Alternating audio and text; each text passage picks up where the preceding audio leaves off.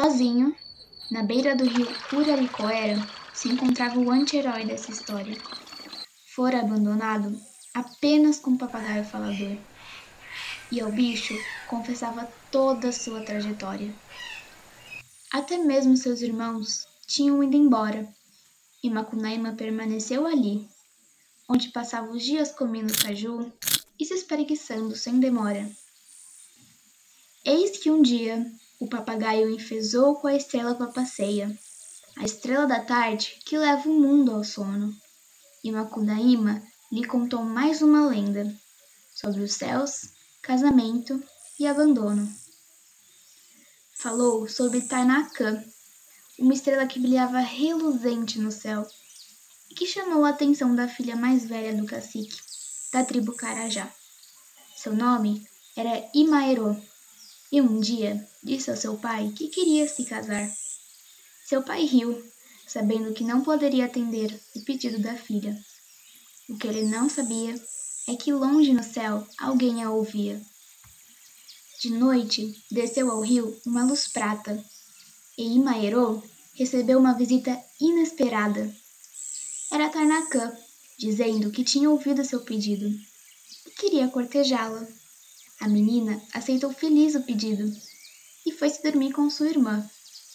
Ao acordar no outro dia, viu que era um homem enrugado, o que chamava de Tainakã. A moça então o rejeitou e Tainakã ficou jururu com sua reação.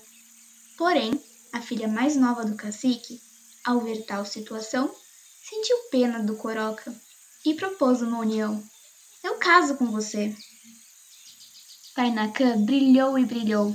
O casamento se consagrou. Fizeram amor a noite inteira. E Tainakã disse à companheira: Vou derrubar mato para fazer roçado. Não vá na roça me espiar. E assim o fez. Derrubou o mato, botou fogo em macuru de formiga, preparou a terra. Na outra madrugada, disse que faria o mesmo, mas foi ao céu pedir plantação e quando voltou à terra, não era mais Coroca, não. A filha mais nova, Denaque, deu um grito de alegria ao ver o amado. Era um rapaz bonito e brabo que teria ao seu lado. Mas eis que Imaero viu a transformação de Tainakã e invejou sua irmã. É meu, ela disse com todo o ar de seu pulmão. Foi para mim que ele veio do céu e as duas começaram a se estapear. E Maero saiu desfeliz da disputa e foi ao mato gritar. E foi porque Tanakã desceu para uma dama cortejar que a tribo Carajá podia comer milho e tinha fumo para se animar. E tudo que Carajá carecia, a estrela ia ao céu e retornava para dar.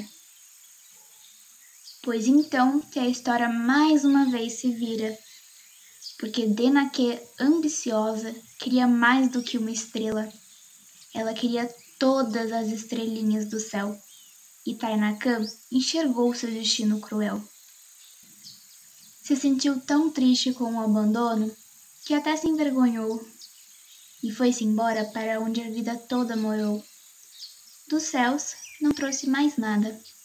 Seu coração se endureceu e agora permanecia ali como uma estrela parada.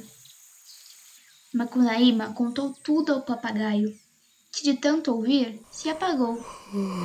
Pôs-se a dormir também, e acordou com o pio agorento do pássaro Tincoa.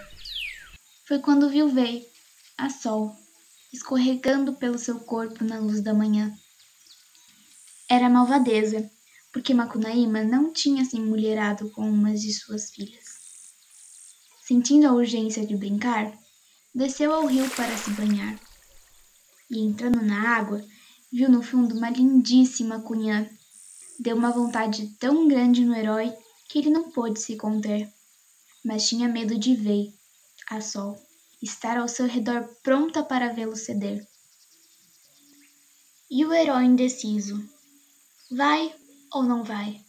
Sol teve raiva e num ímpeto cascou o lombo de Macunaíma, com o calor de mil salvas. Ele sentiu o fogo ardendo em sua espinha e estremeceu. Se jogou no rio e a vingança de Sol ocorreu. Quando Macunaíma voltou à praia, percebeu que a água era envenenada e estava sangrando, com mordidas por todo o corpo, pedaços de si boiando na água. Macunaíma sentou-se numa pedra para analisar a situação e viu que tinha perdido seu querido Muiraquitã. Ficou feito louco e tornou a envenenar o lagoão.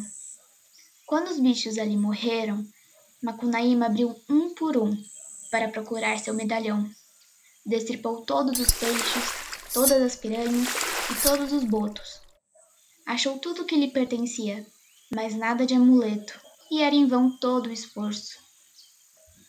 Tinha sido engolido pelo monstro Urural, que não morria nem a pau, e Macunaíma caminhava soltando gritos de lamentação, as lágrimas pingando ao seu redor no chão. E foi então que ele decidiu ir embora para o céu junto com sua amada Si, que há muito já tinha virado constelação. E não fazia mal que fosse brilho inútil, não. Plantou uma semente de cipó e subiu e subiu, rumo ao seu destino final. Lá chegando, bateu na porta da lua, que não quis ao herói dar pensão. Macunaíma enfesou e deu-lhe munhecaços, e é por isso que a lua tem daquelas manchas uma porção.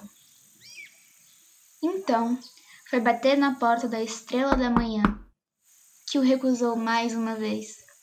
Bateu na porta de pau e pódole, mas não achou acomodação. Mas este último ficou com tanta dó de Macunaíma que fez um feitiço. E assim o herói ganhou sua própria constelação. Assim nasceu a Ursa Maior. Mas a história de Macunaíma não acabou, e seu legado se perpetuou. Isso porque seu papagaio falador permaneceu ao rio, contando as histórias e lendas que tanto ouviu. Essa é a história de Macunaíma, o anti-herói que subiu aos céus como uma estrela, e suas façanhas que uniram uma nação inteira.